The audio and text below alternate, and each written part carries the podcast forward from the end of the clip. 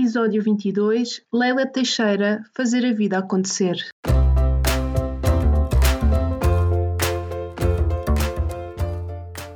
Olá, eu sou a Neuza e este é o Saltei do Sofá, um podcast sobre mudar de vida, sair da zona de conforto e viver alinhado com a própria essência.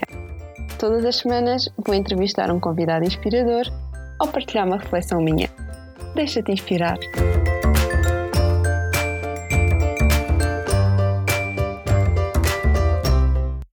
Olá, sejam bem-vindos a mais um episódio do Saltei do Spa. Eu hoje trago-vos mais uma convidada inspiradora, que é a Leila Teixeira. A Leila traz-nos uma história muito genuína e que me inspirou imenso, porque em determinada altura da vida dela ela começou a perceber que as coisas não estavam a bater certo, a sentir que aquilo que ela era não conjugava com aquilo que ela fazia no seu dia a dia e essa necessidade tornou-se tão forte que a fez de uma forma difícil, obviamente, mas que a fez tomar uma decisão importante que foi despedir-se e seguir um caminho mais alinhado com quem ela descobriu que era e neste processo acabou por descobrir que tinha muito mais capacidades do que imaginava e entrou num processo de mudança que a permitiu começar a construir o seu futuro com as próprias mãos. Fiquem por aqui, hoje são a história da Leila e deixem-se inspirar.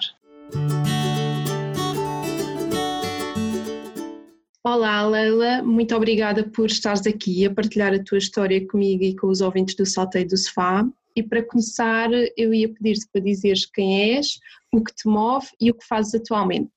Olá Neuza, obrigada eu por estares a, a dar-me a oportunidade de falar um bocadinho sobre, sobre mim e sobre como é que eu cheguei até aqui. Então, quem sou eu? Isso é uma pergunta um pouco complicada para dizer, porque eu já fui tantas pessoas diferentes ao longo da minha vida. Eh, não diferentes no sentido de eu ficar o completo oposto daquilo que sou num momento para o outro, mas se me dissesses há dois anos atrás que eu neste momento ia estar onde estou a fazer aquilo que eu estou a fazer, eu não me acreditaria porque era a pessoa que eu era há dois anos atrás. Era uma pessoa que não se acreditava que tinha dentro de si o poder para mudar e para fazer o que queria da sua própria vida. Ou seja, foi uma mudança muito grande neste período de tempo em que eu tenho descoberto quem realmente sou. Acho que ainda não descobri tudo, porque ainda, ainda existem aquelas crenças do não sou capaz e não sei como é que vai ser, mas ando a desconstruí-las uma a uma. Então, eu acho sempre importante começar por dizer a minha idade, porque apesar de eu não ser uma pessoa velha, eu já achei que sim. Eu tenho 29 neste momento, vou fazer 30 ainda este ano, e ali pelos meus 27, 28 eu tive uma crise de identidade enorme em que achei que estava a ficar velha, em que achei que estava a deixar a vida passar por cima de mim. E foi quando eu comecei realmente a pensar que algo tinha que mudar para eu não me sentir, começava a afundar em mim própria, digamos assim.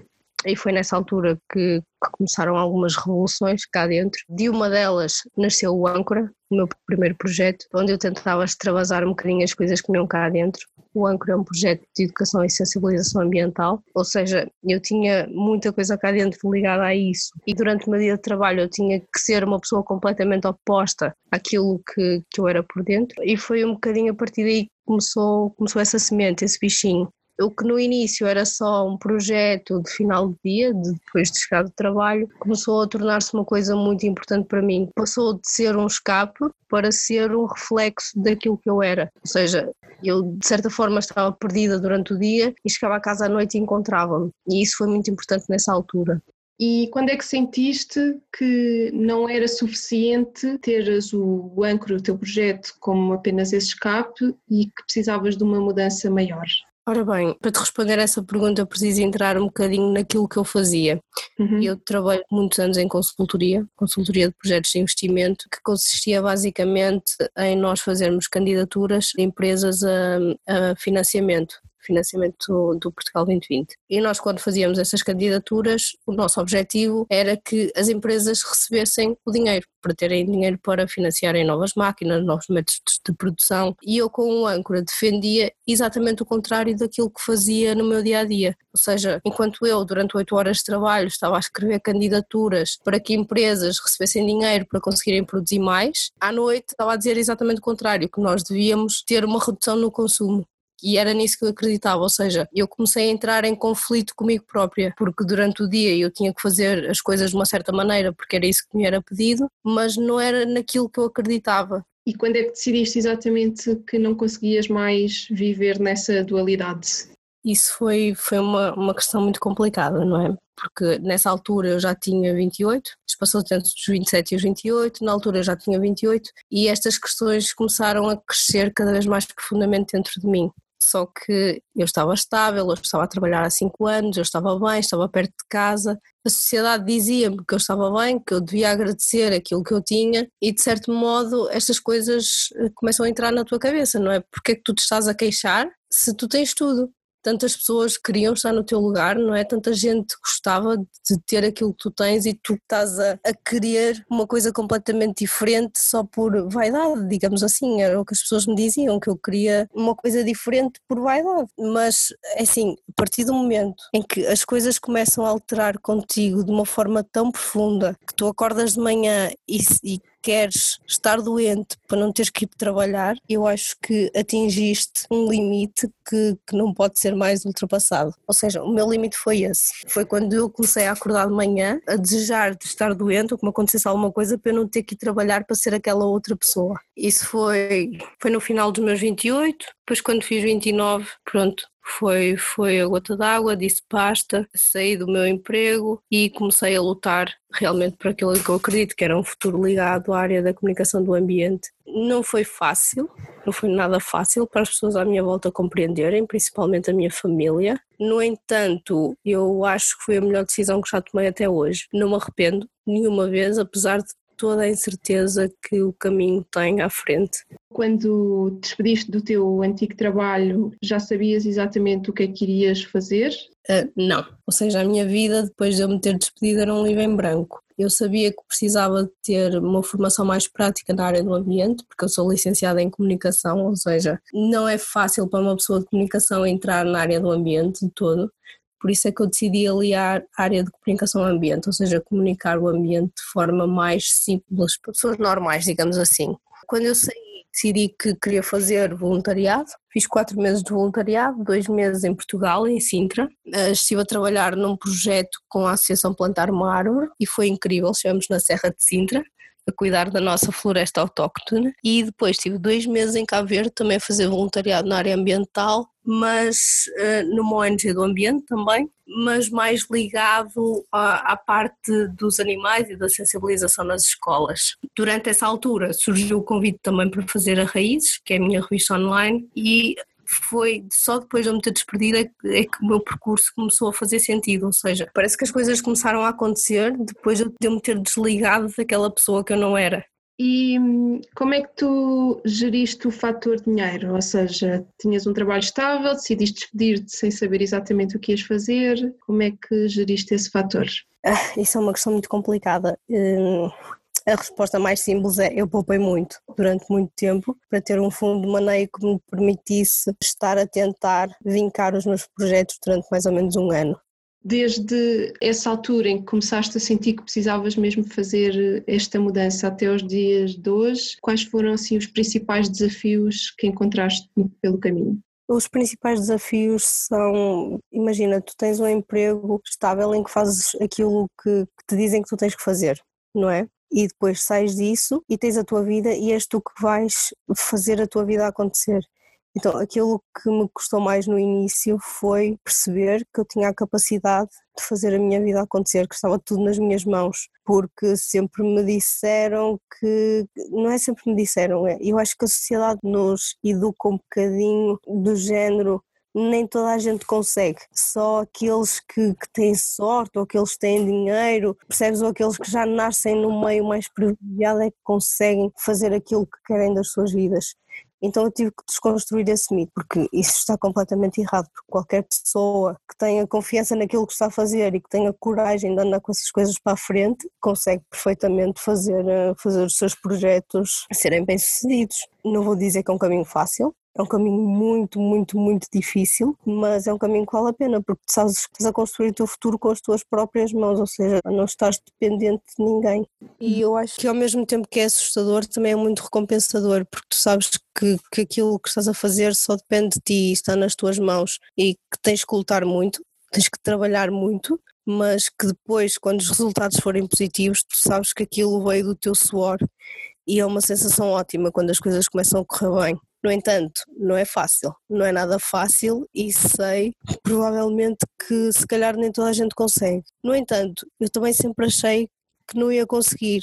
E há dois anos atrás, se me dissesses que eu ia estar a fazer isto, eu diria que não conseguia, porque eu acho que o teu ADN muda e tu vais mudando também. Então, quando, quando tomas a decisão de despedir para apostar nos teus projetos, tu tens que mudar, tu tens que começar a lutar, tens que começar a ser outra pessoa. E isso é inevitável, porque tu se continuares a ser a mesma pessoa que eras enquanto trabalhavas, trabalhavas para outro, não é? Tu não sais do sítio e tu tens que começar a arregaçar mangas. E foi isso, foi isso que eu senti. Mas nesse processo estou a descobrir imensas coisas sobre mim e estou a descobrir que gosto desta parte. Eu sempre achei que era assim um bocadinho um bicho do buraco, um bicho do mato, e estou a descobrir que adoro o contacto com as pessoas. E eu não acharia que isso era possível. Por exemplo, mas como este exemplo, tantos outros. Eu acho que nós nos colocamos dentro de caixas e nós não somos uma caixa, nós, nós somos tão mais que isso. Só que, não sei, nós acreditamos que somos uma coisa e agimos dessa forma. Por isso é que eu acho tão importante nós desconstruirmos as ideias que temos daquilo que somos ou daquilo que conseguimos fazer. Porque quando nós uh, temos ou, ou, nos vemos como um livro em branco e que o nosso caminho está todo por escrever,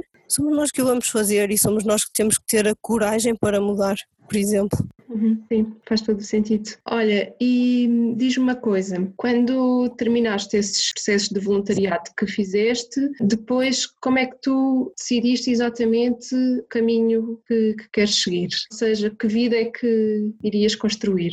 Isso é uma pergunta difícil, porque eu acho que ainda não, não descobri qual é a vida que eu quero construir. Ou seja, às vezes costumo fazer um exercício que é onde é que tu te vês daqui por 10 anos, e dependendo do dia dependendo do momento, eu vejo-me em sítios completamente opostos. Ou melhor, eu não posso dizer que eles são opostos, porque eles são complementares. No entanto, eu imagino-me ainda a fazer tanta coisa, tanta coisa diferente, e acho que nesse sentido ainda está a ser uma caminhada, ainda não descobri qual é o meu destino final, mas sei que estou a caminhar no, na direção certa, digamos assim. Aliás, eu nunca tive tanta certeza de nada, apesar de não saber qual é que vai ser o resultado final, eu sei qual é que é o caminho e sei que eu estou a percorrer. No entanto, depois, o que é que eu vou estar a fazer daqui por 10 anos? Não sei. Não sei, mas sei que vou estar a lutar por as coisas em que acredito e isso é ótimo.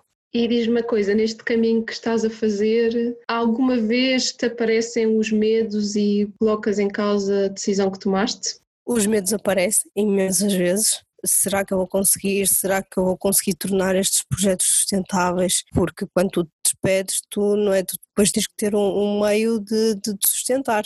Uhum. Não, não pode ser uma coisa leviana. No entanto, as dúvidas em relação à decisão nunca apareceram, pelo menos até já, até já não, até agora. Eu continuo a sentir que foi das coisas mais acertadas que eu fiz, apesar de lá estar da incerteza. E se voltasses atrás, mudavas alguma coisa? Sim, faria mais cedo. Teria tido a coragem de fazer isto quando comecei a sentir que o devia fazer, não passado um ano ou dois. Ao longo de todo o processo, tiveste alguma fonte de informação ou de inspiração que te tenha ajudado, quer para ganhar coragem para fazeres a tua mudança, quer mesmo para inspirar? Olha, existe uma pessoa que, que eu costumo seguir o trabalho, também já troquei e-mail com ela, que é Filipa Maia, e eu acho que o facto dela ter mudado antes de mim e ter partilhado como é que foi a história dela, me fez ter também muita coragem para tomar este passo. Eu nunca a conheci pessoalmente, por exemplo, na altura ela escreveu um artigo que eu achei tão incrível e que me abriu tantos olhos que eu lhe mandei um e-mail a dizer obrigada. Obrigada por me teres mostrado que existe uma opção, que existe uma vida para além daquilo que eu estou a ter agora. Portanto, se eu tivesse que nomear alguém que de forma indireta me ajudou neste processo, sem dúvida nenhuma que foi a Filipa Maia. Uhum. Não sei se conheces os projetos dela. Sim, eu já entrevistei aqui no podcast também. Aliás, ela foi a minha primeira entrevistada. E descobri-a completamente por acaso. Não, não, sei como, não sei de que forma. E sei também que um dia que eu preciso de ajuda em alguma coisa vai ser, vai ser com ela. Porque quando tu estás a passar pelas coisas que eu estou a passar e sabes que existe uma pessoa que já passou e que, e que tem esse know-how, não é? Tu automaticamente vais recorrer a essa pessoa. Sim, parece que dá uma confiança, uma confiança diferente. Acho que só quase o facto de sabermos que aquela pessoa existe e que passou por aquilo já nos dá conforto e segurança a família não compreende. Uhum. Eu acho que é muito raro o caso de pais, não é? De pais, avós, compreendam como é que uma pessoa numa situação estável toma uma decisão destas. Então, tu quando não consegues ter aquele apoio inicial no teu meio, não é? Tu tens que ir procurá-lo a qualquer outro lado, porque nesse momento é muito difícil tu teres isso tudo dentro de ti própria. Então precisas de encontrar alguém que de alguma forma te ajuda a perceber que, que o que estás a sentir é normal. E eu acho que, que ao ler os artigos que ela escrevia e ao ler, hum, ao ler a história dela, eu senti muito isso, eu identifiquei muito com as coisas que, que ela dizia, que ela fazia, e foi, foi uma forma de, de eu começar a olhar para mim mesma de outra forma, digamos assim, de começar a perceber que também tinha isso dentro de mim, que eu também conseguia, que eu não era diferente dessas pessoas, dessas pessoas que conseguem, eu era igual, só que precisava de trazer isso para fora, precisava de deixar que isso estivesse escondido dentro de mim, digamos assim. Olha, e agora falando um bocadinho de futuro, já, já disseste aqui que não consegues exatamente saber onde é que vais estar daqui a 10 anos, mas num futuro mais próximo, quais são assim os teus próximos passos, os teus objetivos?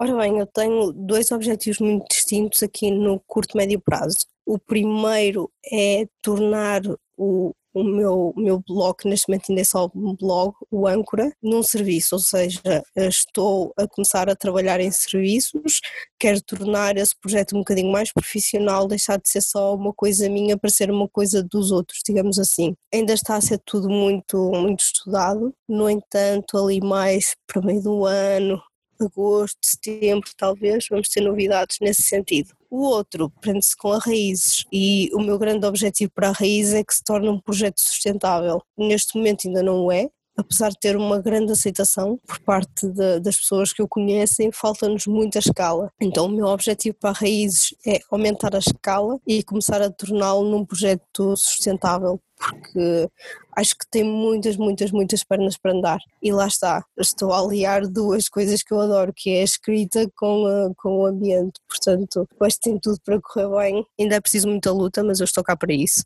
E agora queria pedir-te duas coisas. Uma, que partilhes qual a pessoa ou quais as pessoas que neste momento mais te inspiram. E a outra, um conselho para aquelas pessoas que também querem mudar, mas que ainda não conseguiram dar o salto. Ok, a primeira pergunta é complicada e eu vou dar uma resposta que se calhar está um bocadinho fora daquilo que costumas ouvir. Então, a pessoa que mais me inspira neste momento sou eu própria porque eu estou a descobrir que tenho capacidades para fazer coisas que achava que não tinha, estou a descobrir que tenho coisas dentro de mim que nunca achei que eram possíveis. Portanto, eu estou-me a inspirar a mim própria todos os dias e eu acho que isso é ótimo acho que toda a gente devia parar um bocadinho para pensar e perceber o que é que nela própria inspira a ser melhor e a, e a correr pelos seus objetivos. Conselho para quem quer mudar: primeiro, não ouçam pessoas negativas, nunca ouçam pessoas que dizem que vocês não vão ser capazes. Vocês vão ser capazes, ser muito difícil, vai dar muita luta, vai demorar muito tempo, mas vocês vão ser capazes porque vocês têm isso dentro de vocês, só que está adormecido e só precisam de o acordar. Portanto, o meu conselho é esse: não ouçam pessoas negativas e acreditem em vocês próprios, porque toda a gente consegue. Eu acho que é só uma questão de mudança de mindset, que é deixarmos de estar no nosso cantinho e fazermos só aquilo que a sociedade nos diz e aquilo que os outros nos dizem, não é? Deixarmos de ser uma pessoa passiva para sermos uma pessoa ativa. Isso é muito mais fácil do que aquilo que parece. É assustador, mas é muito fácil. Portanto, esse é o meu conselho. Sejam ativos na vossa vida. Por fim, queres dizer-nos onde as pessoas te podem encontrar e saber mais sobre ti e sobre o teu trabalho? Sim, então, podem me encontrar a partir do meu site, uh, ancoraverde.pt, e tem lá as informações todas sobre mim, sobre os meus projetos, e tem também uma página dedicada à Raízes Meg, a minha revista online, que faço em parceria com a Patrícia do Uniplanet. Neste momento ainda não temos site próprio na Raízes, está para breve, por isso, para já, encontram-me só a partir mesmo do meu site. Muito obrigada, Leila. Gostei muito de saber mais sobre a tua história de mudança e desejo-te o maior sucesso para o resto da tua vida. Obrigada, obrigada, Deus, obrigada pelo teu convite. Muito obrigada por terem ficado até o fim. Espero que tenham gostado da história da Leila. Eu adorei. Acho que se não tivesse já avançado com a minha própria mudança, certamente me iria inspirar muito nela para o fazer. Encontrei na história dela também muitas coisas com as quais me identifiquei imenso e que encontrei também no meu próprio processo e espero que sintam também essa inspiração e olhem para as dores e para as dificuldades que ela passou e percebam que é normal, porque quando queremos avançar num caminho de maior alinhamento com quem somos e de vivermos a nossa vida de acordo com isso é um processo difícil, é verdade. É preciso luta, é preciso resiliência, mas quando chegamos lá e quando conseguimos, acho que não há nada, não há nada melhor do que vivermos alinhados com quem realmente somos. Por isso, não desistam e se precisam, se sentem que têm que fazer uma mudança importante na vossa vida, não desistam e avancem com ela mais uma vez, se conhecem alguém que precisa de inspiração e que está num processo destes e que os vai ajudar